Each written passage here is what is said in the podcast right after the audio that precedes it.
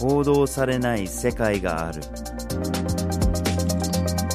グローバルニュースビュー GNV ポッドキャストへようこそ。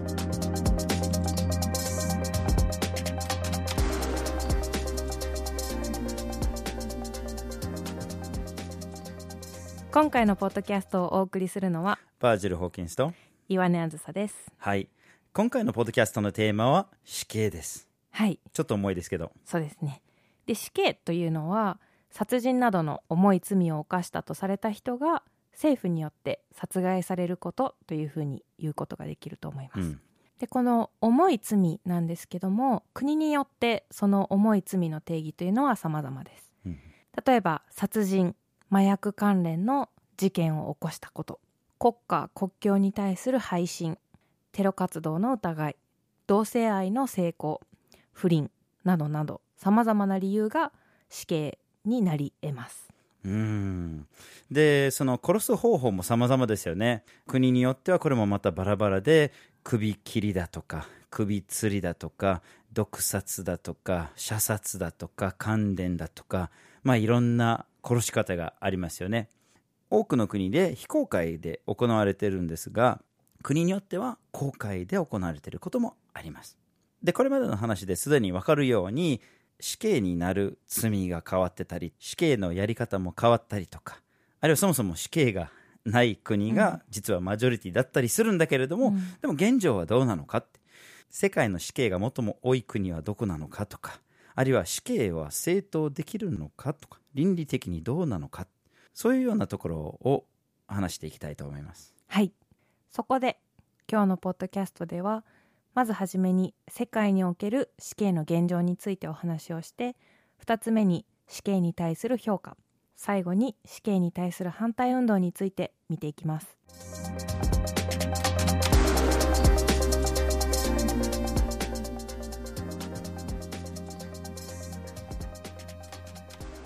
ではまず世界における死刑の現状について話をしていきましょはい。で世界で何件死刑が行われているのか死刑という名のもとに殺人が行われているのかっていうのは正確なデータというものを取るのが非常に難しいことなんです、うん。でなぜかというと国によっては国家秘密というような枠組みにしている場合もあって死刑を執行した数っていうのを公表していないケースもありますし北朝鮮などもデータを公表していません。しかし世界的な傾向を見ると死刑を利用する国も死刑執行人の数も減少傾向にあるということが言えます。死刑を廃止した国の数でいうと2018年の時点で106カ国が死刑を廃止しています。うこれ半分以上ですね。はい。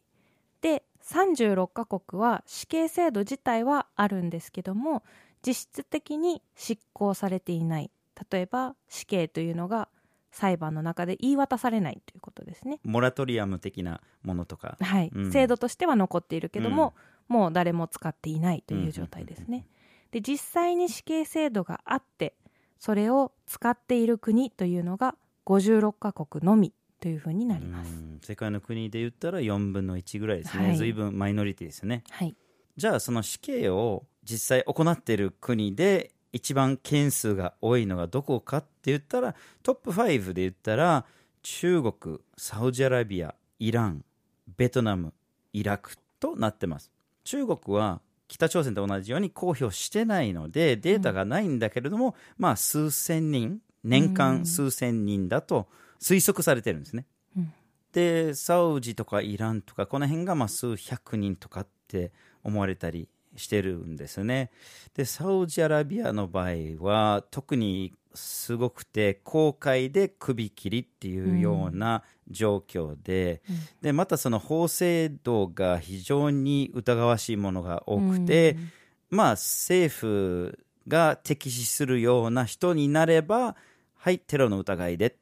言って外に連れ出して公開で首を切って殺すとかっていうようなケースが多いんですね。はい。でイランも公開で死刑を行ってます。主に首吊りになってたりするんですけれども。ベトナムとか、まあ、これ他の東南アジアの国々だと麻薬関連が非常に多い、うん。麻薬をちょっとでも持ってるだけでもうそのまま死刑が確定するとかっていうようなケースが多くてそれが死刑される人たちの多くを占めます。イランも麻薬関連のものがこれまで多かったんだけれども法律が変わって大きく減少したんですよね。で今はまあ殺人とかそういう系の罪で実行されることが多くなってますね。イラクもそれなりに多いんです。でまあ、例えばサウジアラビア、イランとかイラクとか見てるとあじゃあ中東は死刑ばっかりかって言ったらそうでもなくて、死刑を廃止している中東北アフリカとかの国々も存在してます、はい、で先進国で言ったら実はアメリカと日本だけ死刑制度を持って死刑を実行しているんですよね。でアメリカの場合はこれ州によって違うので死刑をしてない州もあったりします。世界的に見てたらこのように死刑が使われる国ケースが大きく減少してるっていうのが分かるんですけれどもただその逆行してる国もあって例えばこれまで死刑を一旦やめていた国がそれを復活させようとしているっていう国もあります。でスリランカなんかは最近死刑を復活させていると。それも麻薬関連の問題が大きくなったからっていうふうに言ってるみたいですね。でフィリピンはまたこれまた特別な事例で、死刑も何もその今のドゥテルテ大統領の下で公開処刑みたいな、その裁判も何もなく麻薬をしている人の疑いがあればなぜかそこで殺されたり、うん、でそれが警察によって殺されるとかっていうような、うん、とんでもない状況になってしまってるんですけれども大統領が最近になって死刑を正式に復活すべきだっていうふうに言っていて、まあ、その可能性もなくはないんですね。はい。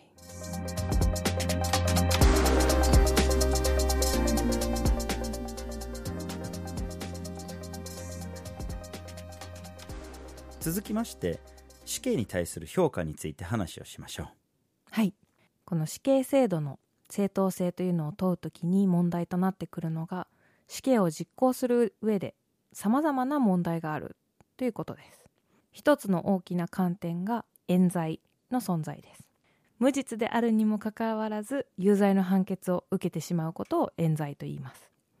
意図的に有罪になる場合もあれば誤って有罪になってしまうという場合もあります。まあ、要はその例えば証拠をでち上げてしまうケースとかと、うん、誰かの都合で有罪にしてしまいたいっていう場合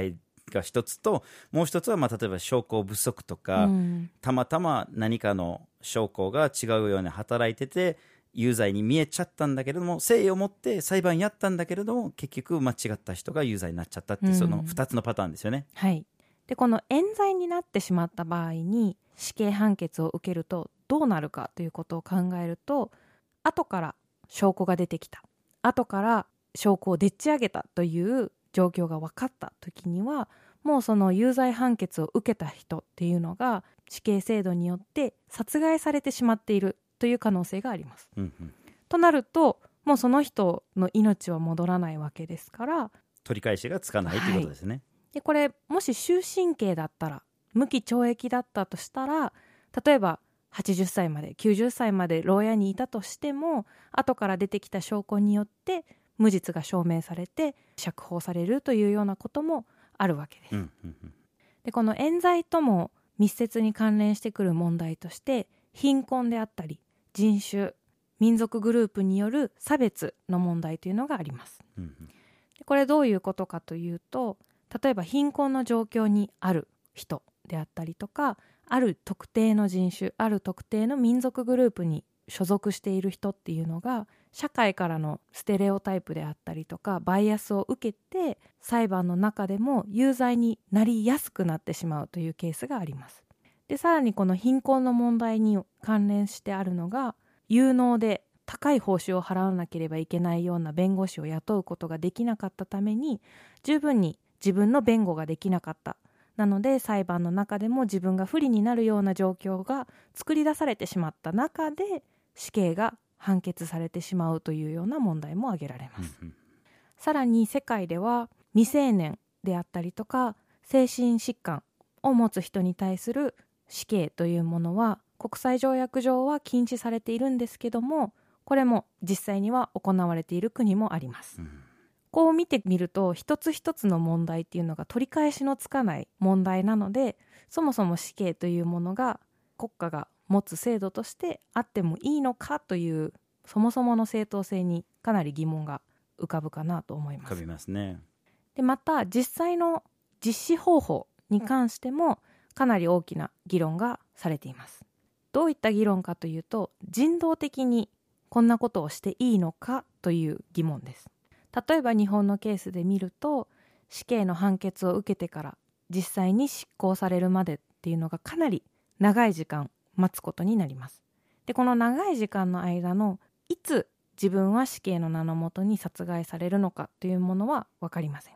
でこれは本当に直前数時間前とかに知らされることなので事前に例えば家族に対して何かを言い残すということができなかったり事前に自分の心の準備ができないというような状況を生み出すこと自体が非人道的だというような批判にさらされています。でさらにその待たせるという問題だけではなくて死刑の方法に関してもかなりの残虐性があるということが問題視されています。例えば毒殺の場合正しい容量の毒を注入していないために必要以上に苦しんでしまう。という指摘もありますまあでもそういうような問題を置いておいてそもそも国は人を殺害していいのかっていう疑問もありますよね。はいそこで死刑を正当化する理由としていくつかが挙げられますよね。一つは抑止ですよね。要するに悪いことした人が殺された。で、自分は殺されたくないから悪いことをしないと。うん死刑が怖いからっていうのが挙げられますね。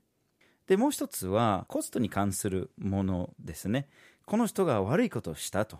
じゃあずっと刑務所に入れて、ずっとその人の食料を出してあげるのか、その人のケアをずっと死ぬまで与えるのかって、それは社会にとっての負担だと。こんな悪いことしたにもかかわらず、そのずっと負担し続けるっていうところですよね。で、もう一つが報復ですよね。うんこの人がそこまで悪いことをしたので生きる価値がないとそれは遺族の気持ちとかを考えてこの人を殺してしまえと。そういうような考え方ですね。大体その死刑を正当化するときにその、まあ、3つが挙げられるかと思います。はい。ただ一つ一つ見ていくとなってないというか、ん。そもそもあんまり正当化できてないんですよね、うん。例えば抑止っていう理由なんですけれども実際犯罪を減らしてる。つまりその抑止の役割を果たしてるっていう証拠研究の結果っていうのがない状態なんですよね、うん。でこれが例えば殺人率とかで見ててもあるいはその麻薬関連の犯罪にしててもこれはイランとかシンガポールとかも麻薬で死刑をずっとたくさんやってきた国も認めてしまってるくらい抑止がないっていうのがもう分かってしまってるんですよね。はい。コストの面で見ても終身刑で食料とか医療のケアとかをずっと一生与え続けるコストに比べて実は死刑を執行した方が高くつくっていうことも分かってるんですね。はい。でなんか一見あれって殺してしまったらコストかからないじゃないかって思っちゃうのかもしれないんだけれども実は死刑にはいろんな高くつく特別なコストがいっぱいあるんですね。特別な警備だったりその独房に入れなきゃいけないとかあるいはその裁判関連でいろいろと注意をしてやらなきゃいけないっていうところもあっていろいろとそのコストが非常に重なってしまって結果的に終身刑より高くつくっていう研究がいっぱいあります。はい。で最後がこの報復の問題ですよね。うん。実質的にこれが一番大きいのかもしれないですね、まあ、はい。感情的なものですよね、でこの感情的に例えば殺人をすることは社会として受け入れられないいけないことなのでその罪を犯したあなたを殺します。というロジックですよねこの死刑制度というのは、うんうんただ本当にそれが正義なのかその国家社会がある一定の条件のもとでは人を殺しても良いというふうにすること自体が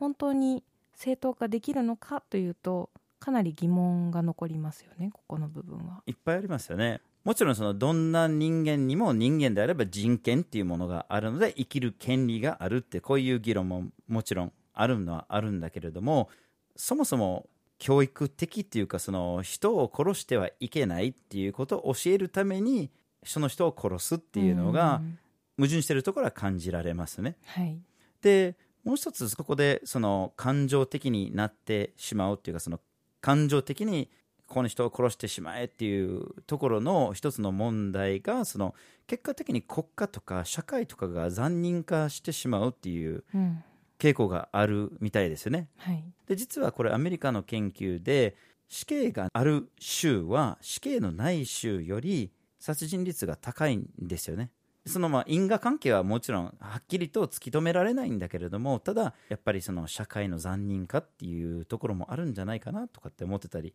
しますね。はい、でさらに死刑制度を擁護する考え方として遺族の気持ち私の家族を殺されたのだからこの人も殺されてしかるべきというような議論がなされるんですけども本当に遺族がそういったものを求めているのかというところが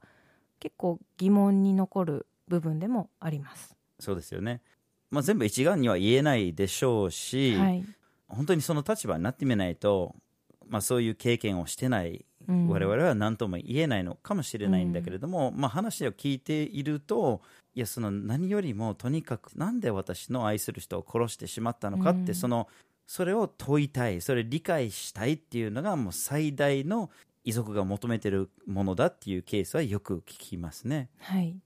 やっぱりそういったケースも含めると必ずしも遺族の感情がいつも死刑を求めているかというとそこでも正当化できなくなってくるケースがあるうん。ということですね。はい、で日本ではその死刑に対する支持がかなり高いとされているんだけれども、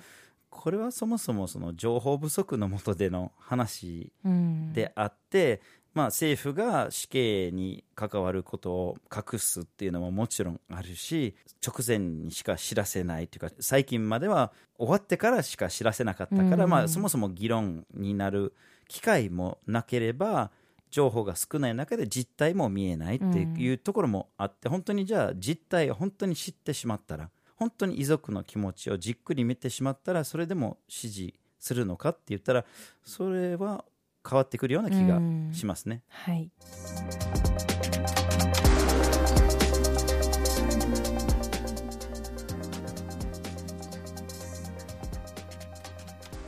では最後に死刑に対する反対運動について見ていきましょはい、最初言ってた通り世界の国のマジョリティは死刑っていう制度を廃止していまして今も全体的に減少中っていうことが分かりましたが自然とそういう流れになってるわけではなくていろいろと、まあ、反対運動が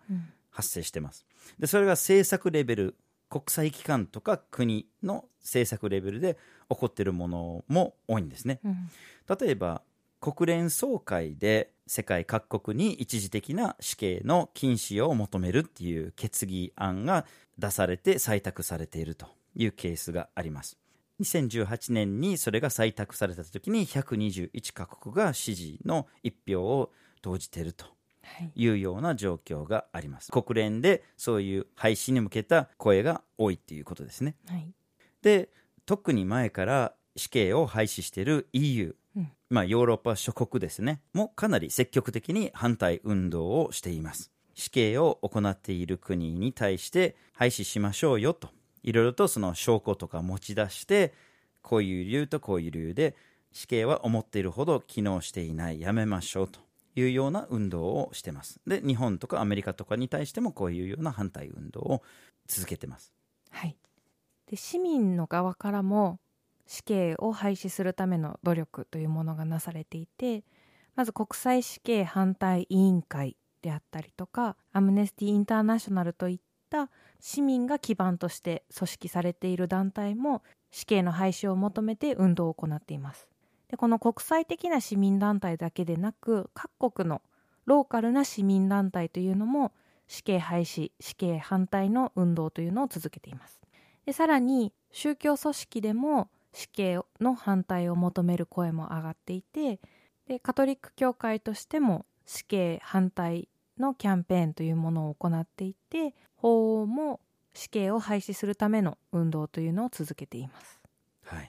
はい、で最後にちょっとイランの例をもう一回出したいんですけれども、うん。イランはさっき言ってたように世界のトップ5に入る死刑が非常に多い国なんだけれども近年減少傾向にあると。うん。でそれはさっき言ってたように麻薬関連の法律がまあ改正されて麻薬関係で死刑になる可能性が低くなったっていうこともあるんだけれどもそれ以外にいろいろとローカルなレベルでの運動が活発になってるんですね市民社会でやめましょうよとでこれが一般のまあ運動家だったりすることも多いんですけれどもその判決を下す裁判官だったりとかあるいはマスコミだったりとかいろんな方面からその死刑に反対する声が高まってるんですね。うんでイランにはイスラムの方にのっとって実は最後の最後で死刑を逃れる方法っていうのがあるんですね。うんでこれは例えば殺人罪だったらその遺族が有罪になった人を許すと。うん。許してしまったら例えばその何かの損害賠償を払ってもらおうとかあるいはそれは死刑じゃなくて、まあ、10年間刑務所に入るとかっていうようなシステムがあって本当にその遺族が最後の最後の瞬間でやっぱりあなたを許しますと。うんでそこでイラン国内での死刑に対する反対運動っていうのはそこに着目をしていてその遺族の家族とかと相談したり許してあげたらどうかとかっていうような運動をすることがあります。でそういうような状況とかを見ててもなんか死刑についていろいろ考えさせられますね。はい、今日のポッドキャストでは死刑についてお送りしました。まずはじめに世界における死刑の現状について。2つ目に死刑に対する評価。最後に死刑に対する反対運動についてお伝えしました。